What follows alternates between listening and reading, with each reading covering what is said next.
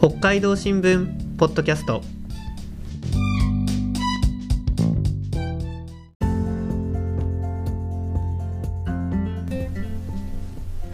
始まりました。北海道新聞ポッドキャスト。このポッドキャストでは記者が北海道新聞の記事について取材時のこぼれ話や裏話を交えてお話ししていきます。この放送はデジタル報道チームの宇野沢慎一郎と、若林彩と高橋智也が担当します。えー今日は高橋記者が執筆した5月7日配信の北の食トレンドがごめ昆布をテーマにお送りします。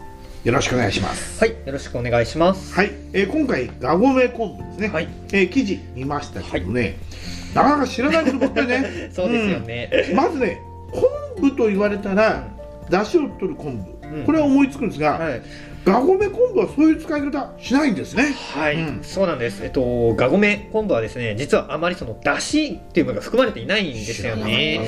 うんなのでそのとろろ昆布とかうん。松前漬けのこう材料などに使われてきて、ですからだし用ではなく、まあ、食べる昆布というような位置づけになるんですかね。うん、がごめ昆布の繁殖域はあの函館とかの渡島半島周辺に限られているので、知られていないのも、まあ、あまり無理はないのかなという気もするんですが、うん。僕も昨年まで函館に勤務していてですね、うん。そこでがごめ昆布のことを初めて恥ずかしながら知りました。あ でもーその函館でもですねあのだし用の昆布茶有名なその真昆布っていうのもよく取れるんですけども、うん。やっぱその真昆布に比べるとやっぱどうしても存在感が薄かったりですね。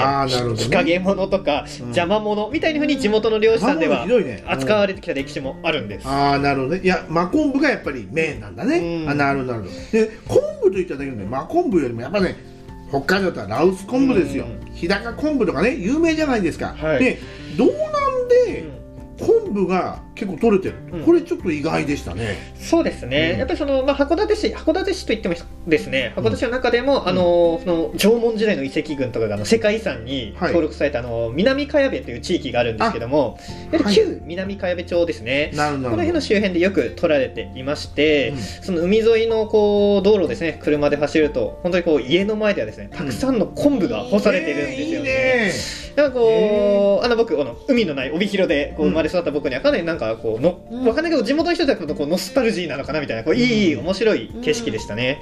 あの記事を読むとこのがごめ昆布がうん。化粧品などにも使われていて、個人的にはめちゃめちゃ気になってる。そうですよね、なかなか想像つくその昆布そのまま顔に塗るんかみたいな感じ良さだと思そううです。ね あの今回取り上げた取り上げたがごめ昆布の特徴はなんといってもネバネバトロトロなんですよね。このネバネバ成分に含まれているフコイダンという成分に注目が集まって利用が広がったんです。へー。一昔前にもですねテレビなどでよく取り上げられていたそうなんですけども、まあ、そのやっぱネバネバのあのお肌の保湿作用だったり抗がん作用成長作用などがあるとされています、まあ、地元でもですねこんなに素晴らしい昆布を知ってほしいと北大とかがですね連携して少しずつ利活用が広がりました。なるほどね、その JR の函館駅前にある土産物店ではですね例えばそのがごめ昆布を使った化粧水とか石鹸以外にもですね そのパックだったりですねバスソルトなんてものも販売して結構広がってるのかなっていう気はしました、うん。なるほどね。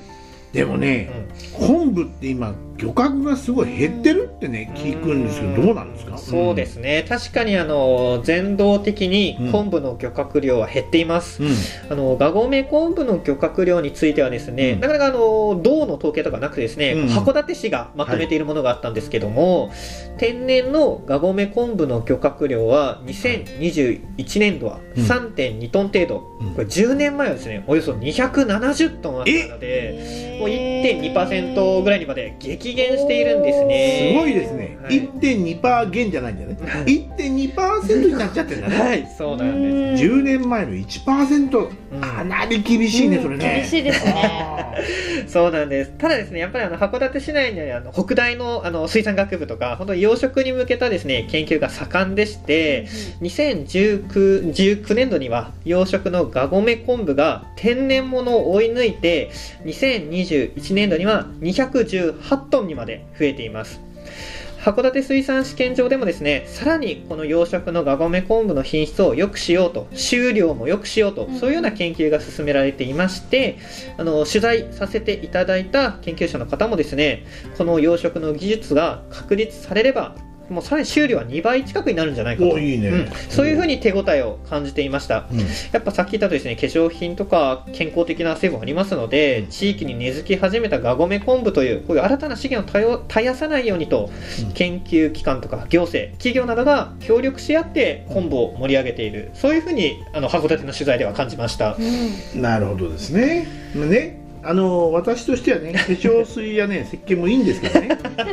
やっぱね、ポッドキャストといえばね、このくらいの時間になると、なんか試食が今日はあるのかなと。そうですね。ね、ちょっと楽しみにしてまいりましたがね。はい、今日は何ですかね、これ何でしょう？はい、あのー今回はですね、う昆布茶。昆布茶？のお茶ですねを用意してみましたあの冒頭でお話しした JR 函館駅前にある土産店エゾリスというお店で販売している粗挽きがごめ昆布茶ですあの先ほど用意したちょっと出来たてでちょっと熱いかもしれないんですが、うん。がごめ昆布のとろみとか味わいをぜひちょっと皆さんに感じてほしいなと思いますので。あのー色的にはね、ちょっとえ？あのそそられない色ですね。ちょっと緑がかってますね。緑なのか、ちょっとみ緑と黒の間ぐらいの色ですね。もう磯の匂いがでもすどうぞどうぞ食べてみてください。飲んでみてくだはい、さい、いただきます。ああいや美味しい、うん、こういうスープありますよね。あ、美味しいねこれ。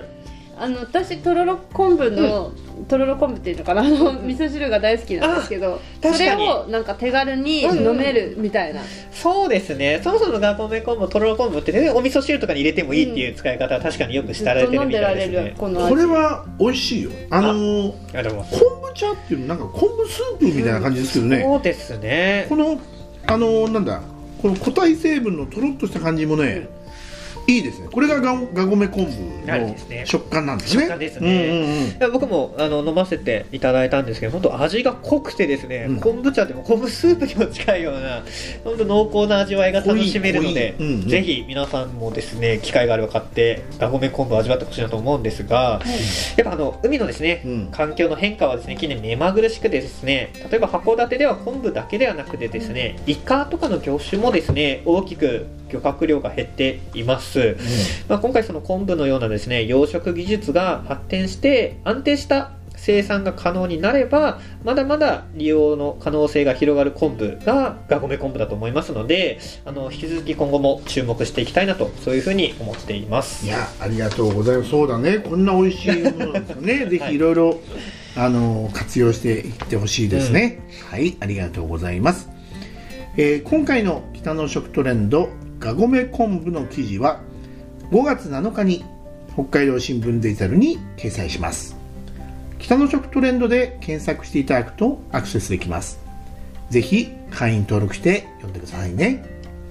えー次回の北海道新聞ポッドキャストは北の食トレンドから株野菜の株ですね、についてお送りする予定です北の食トレンドを担当する北海道新聞デジタル報道チームはツイッターでも美味しい北海道の食べ物について発信しています。